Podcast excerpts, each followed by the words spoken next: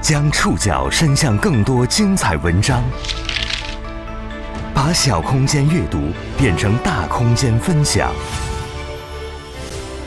宋宇选读，讲述现实世界里的真实故事，把小空间阅读变成大空间分享。欢迎各位收听宋宇选读。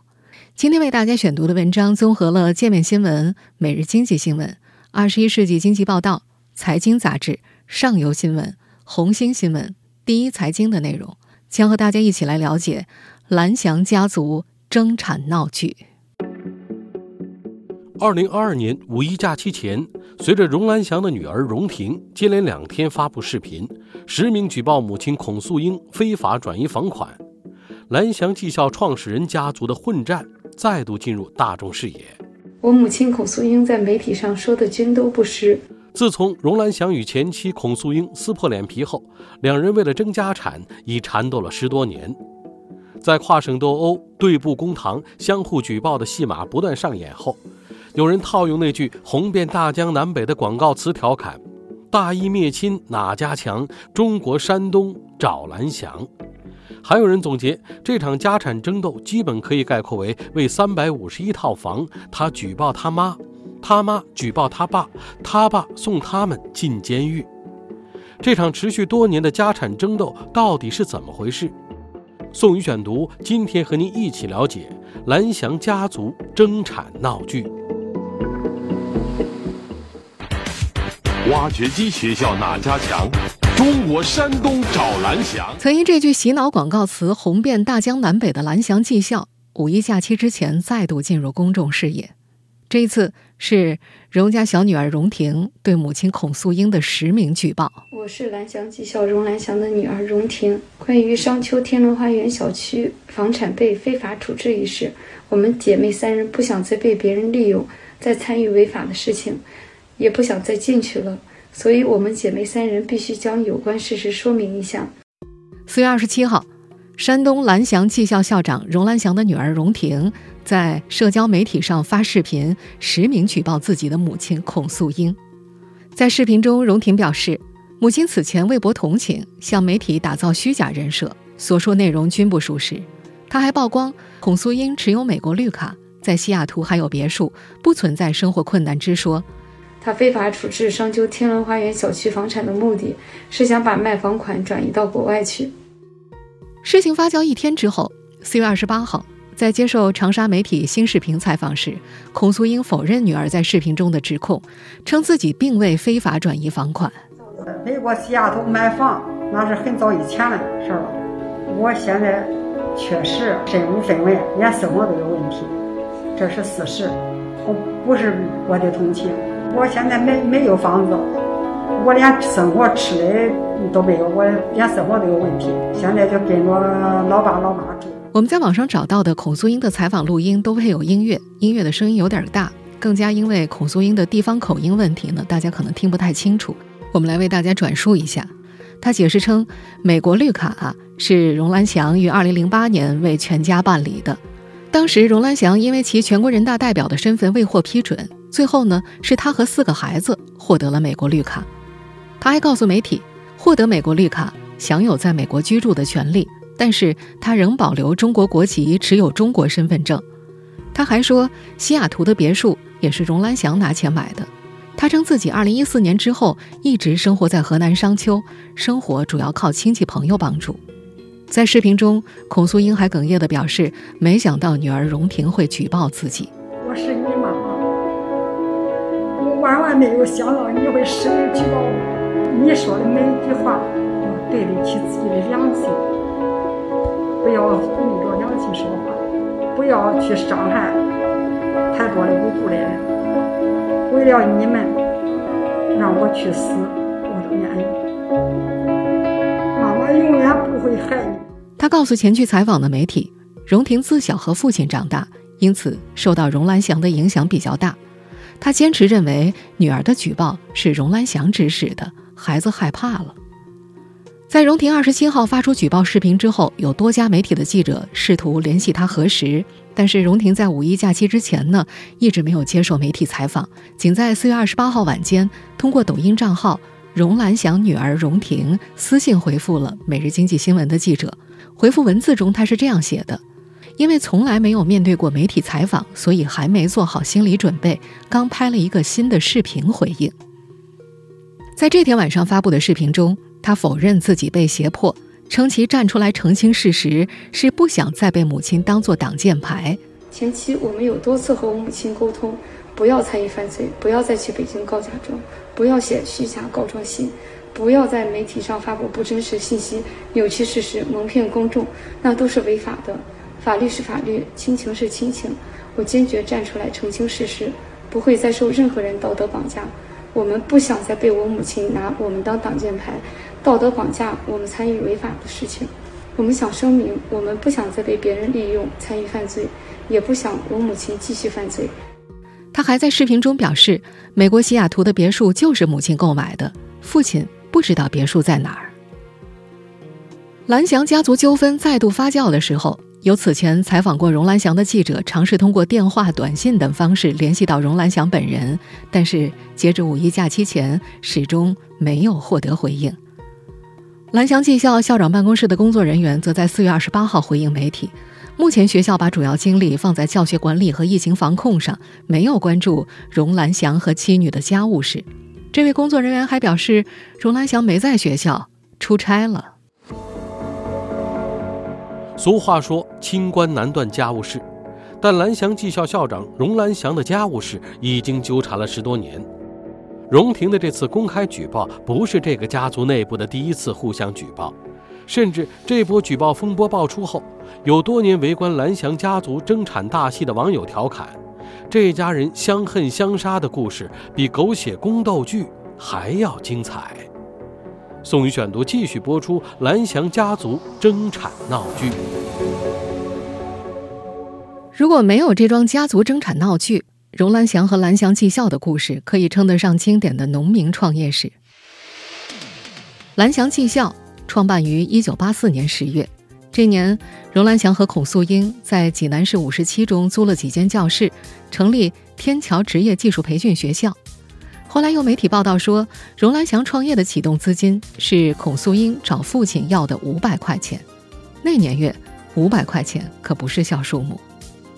在小两口创业初期，孔素英的父亲还利用自己退伍军人的身份，帮着荣兰祥拿下了部队转业人员培训的业务。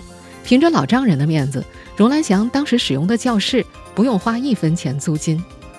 经过三十年发展，荣兰祥旗下的商业帝国早就不仅仅局限于蓝翔技校，产业包括技校、机械公司、工程建设公司、地产公司等诸多板块，价值数亿。但其中最知名的当然还是蓝翔技校。事业成功之后，这对共同创业的夫妻也不落俗套地走向了分裂。两夫妻的矛盾正式出现在媒体空间，是在二零一三年年底。二零一三年十二月底，孔素英称自己起诉离婚。她告诉媒体，荣兰祥有外遇，并且经常殴打她。根据当年《南方周末》的报道，孔素英向媒体记者出示了几份医院伤情鉴定，身上有多处刀伤疤痕。她说，那是荣兰祥多年家暴的痕迹。孔素英还说，她早在2010年就向济南市天桥区人民法院提起离婚诉讼了，但后来撤诉了。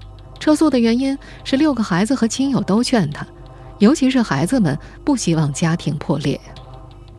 到了2013年年底，两夫妻的离婚拉锯战正式打响。离婚本身不难，难的是财产分割。孔素英曾在接受采访时说：“荣兰祥在个人资产的处置上历来非常谨慎，连他也不清楚荣兰祥究竟有多少财产。”《时代周报》二零一四年的报道曾提到，有蓝翔技校人士猜测，荣兰祥的个人资产至少十亿以上，如果对各地的房产一一加以统计的话，可能有几十亿。而这场离婚官司当中，双方财产分割的争议焦点，就是荣婷在网传实名举报视频当中频频提到的天伦花园小区。二零一三年年底，山东蓝翔技师学院独资控股的全资子公司山东蓝翔房地产开发有限公司，以受让方式取得了河南省商丘市梁园区神火大道两个地块的使用权。这家房地产公司在受让地块上开发了一个名叫“天伦花园”的商业住宅项目，并公开出售。这个小区一共建设房屋三百五十一套，沿街门头及地下停车场一处，当时合计价值大约是一点八亿。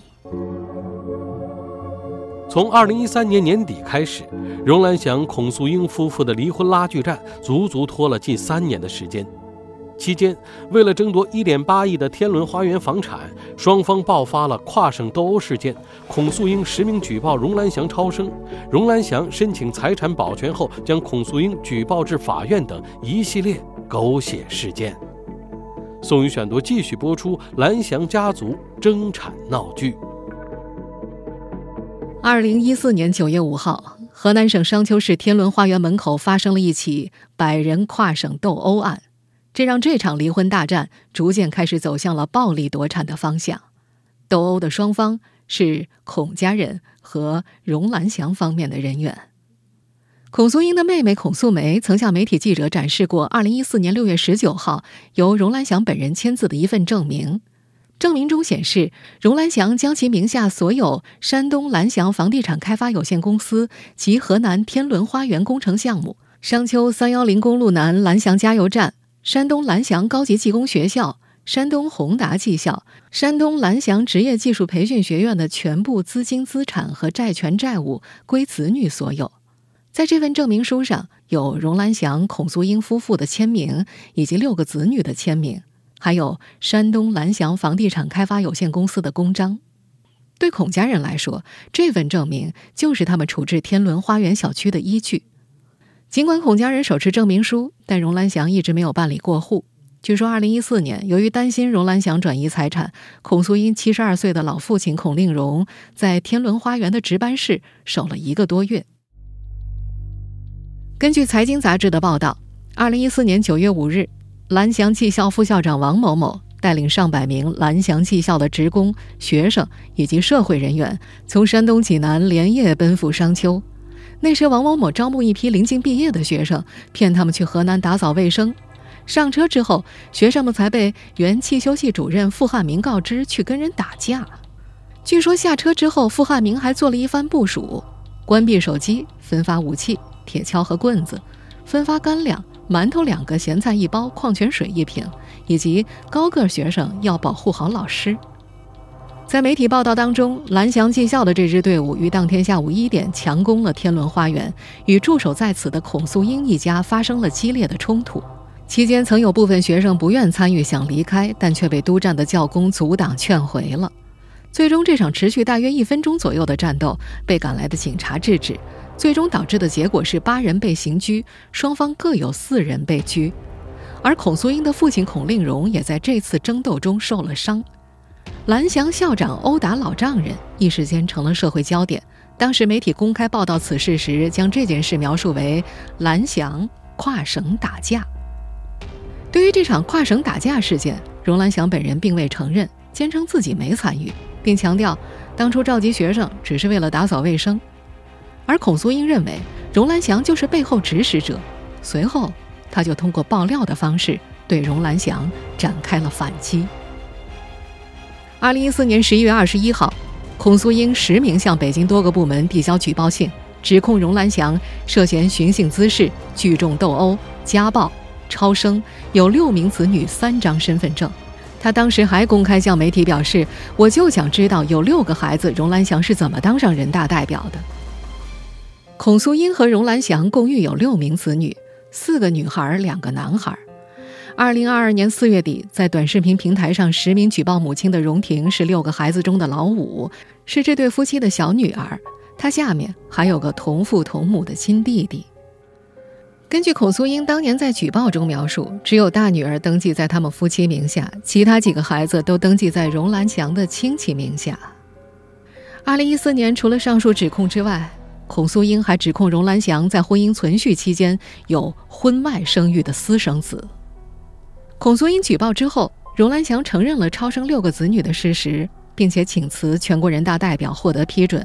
而对于家暴私生子等言论，他予以了否认。受到负面信息影响，二零一四年，蓝翔生源降低百分之九十，学校半年就损失了一点八个亿。位于河南商丘市的天伦花园小区，就这么成为这对夫妻打离婚官司、分割财产的焦点所在。类似的狗血故事，在近十年间还上演了好几波。宋宇选读继续播出蓝翔家族争产闹剧。在两人打离婚官司期间，从二零一四年开始，孔素英就陆续向外预售部分天伦花园的房产。他在今年风波席卷之后向媒体解释，当时出售天伦花园小区的房子，是因为那时六个孩子都跟着他，没吃的也没喝的，就拿着荣兰祥本人签字的那份证明，对小区房产进行了预售。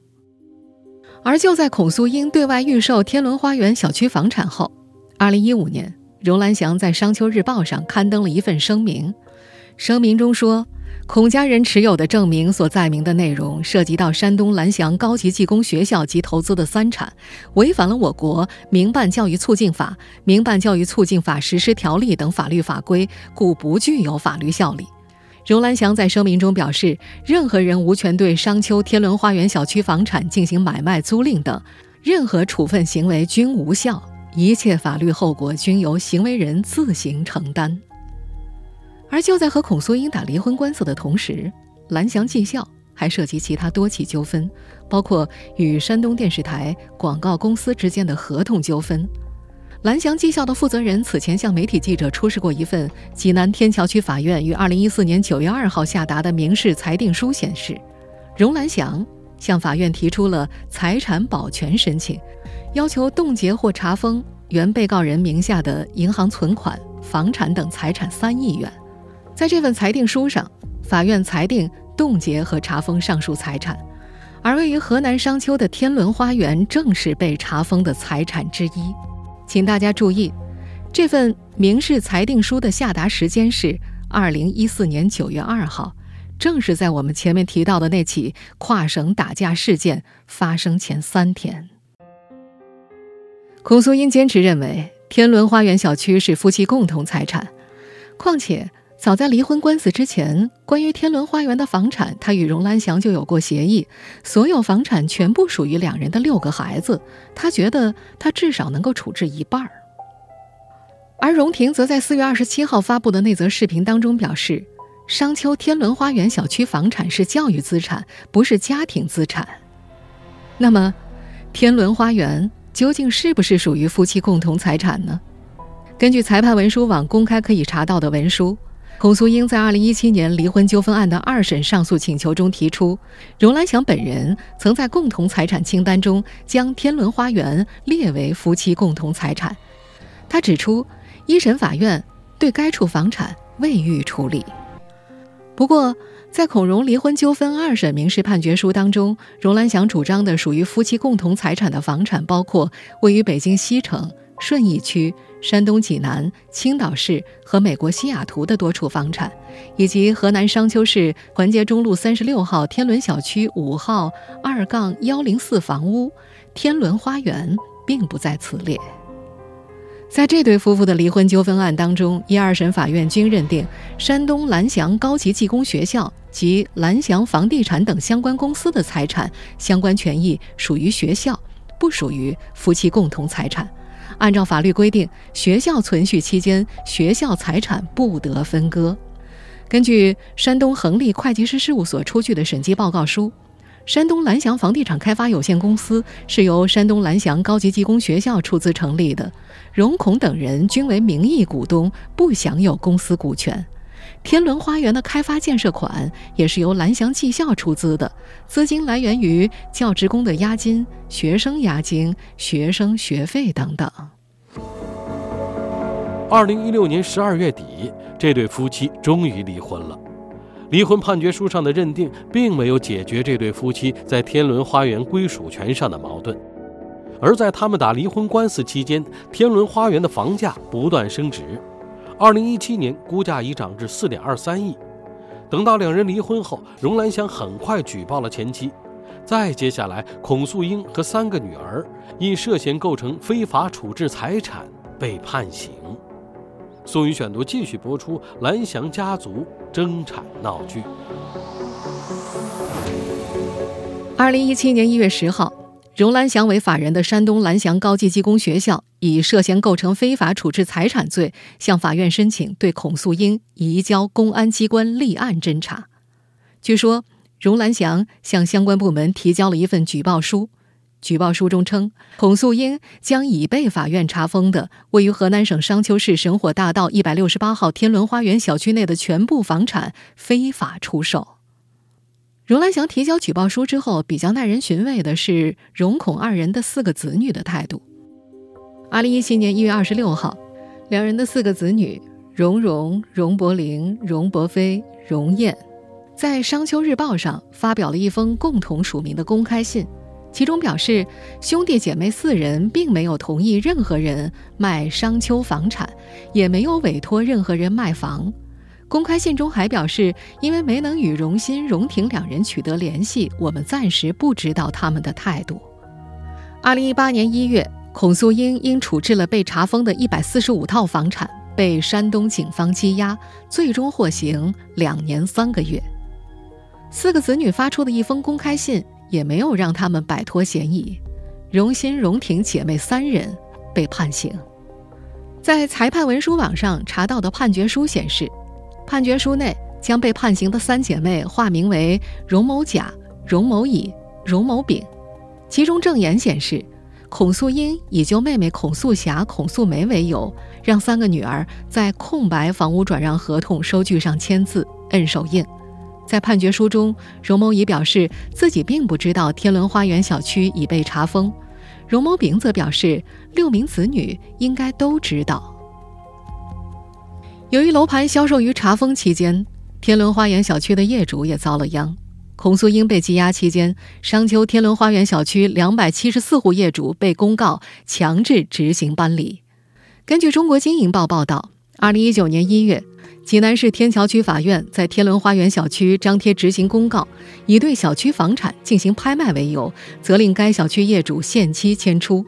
小区多位业主提出异议。被认为涉嫌虚假诉讼罪和拒不执行法院判决裁定罪，业主中有数十人被警方抓捕，后有七名业主获刑。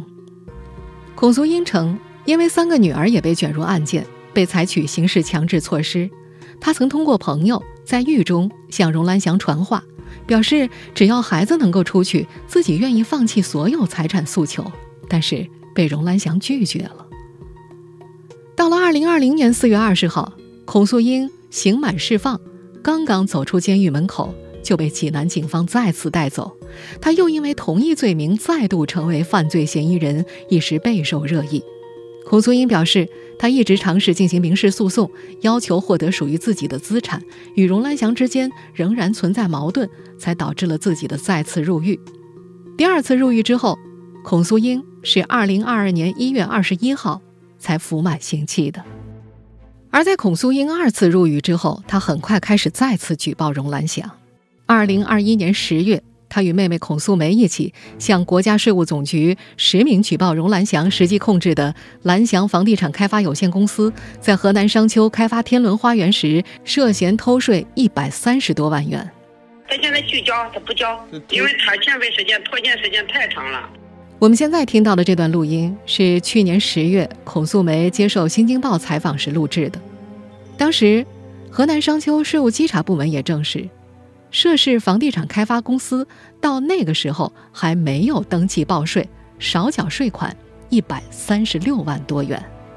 因为他当时这个没有办税务登记证，也没有纳入管理，咱这边跟他联系了之后，他他认为就是说不该交。两人两人给他发了有函，给他发了有通知，一个是办证，一个是交税。小半年过去之后，二零二二年四月二十八号，蓝翔家族的新一轮闹剧爆发之后，商丘市税务稽查局工作人员在接受吉木新闻采访时提到，在查明蓝翔房地产在商丘开发的房地产存在拖欠税款问题之后，这个公司把拖欠的税款和滞纳金都交了，涉及了几百万，都是有税票的。处理结果已经反馈给了当时的举报人。而在今年四月底，荣婷两度发视频实名举报母亲之后，孔家人坚定地认为，是他们之前的举报触动到了荣兰祥的利益。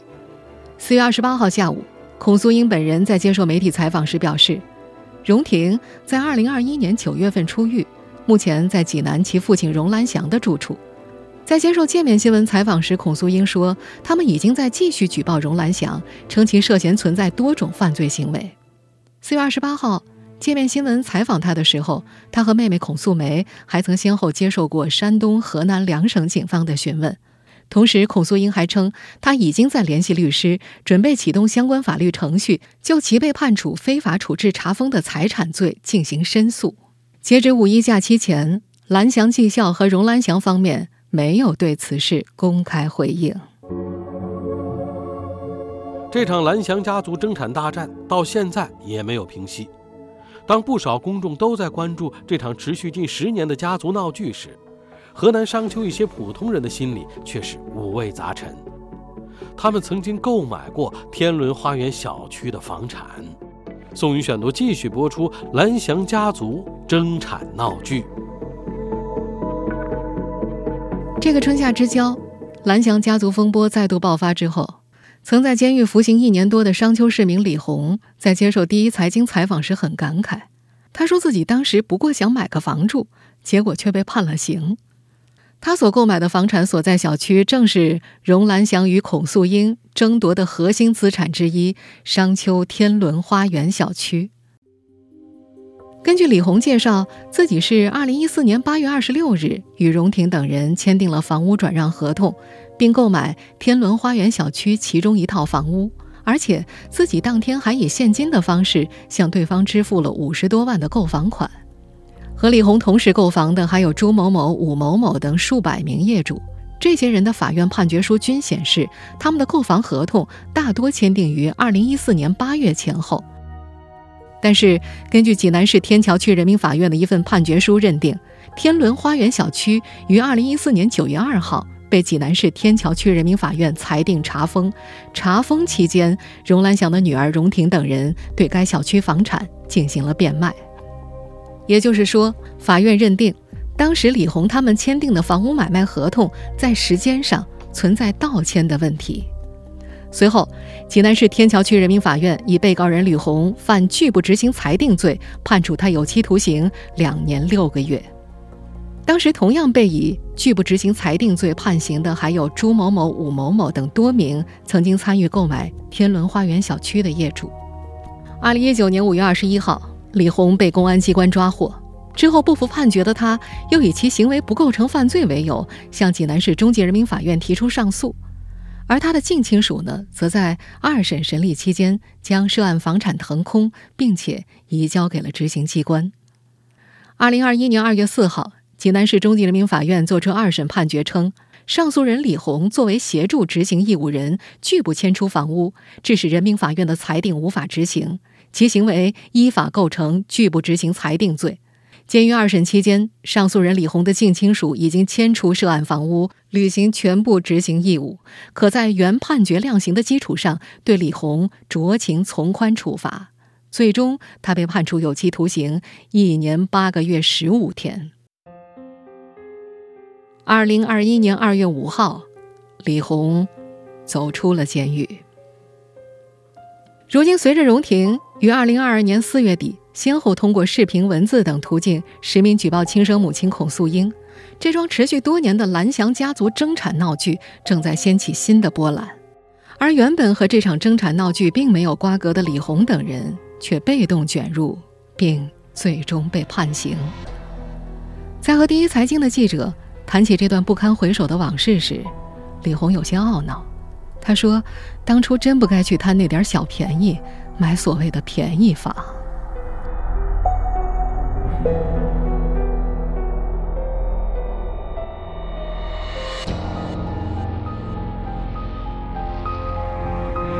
以上您收听的是宋宇选读《蓝翔家族争产闹剧》。本期节目综合了界面新闻、每日经济新闻。二十一世纪经济报道、财经杂志、上游新闻、红星新闻、第一财经的内容。收音节目复播，您可以关注本节目的同名微信公众号“宋宇选读”。我们下期节目时间再见。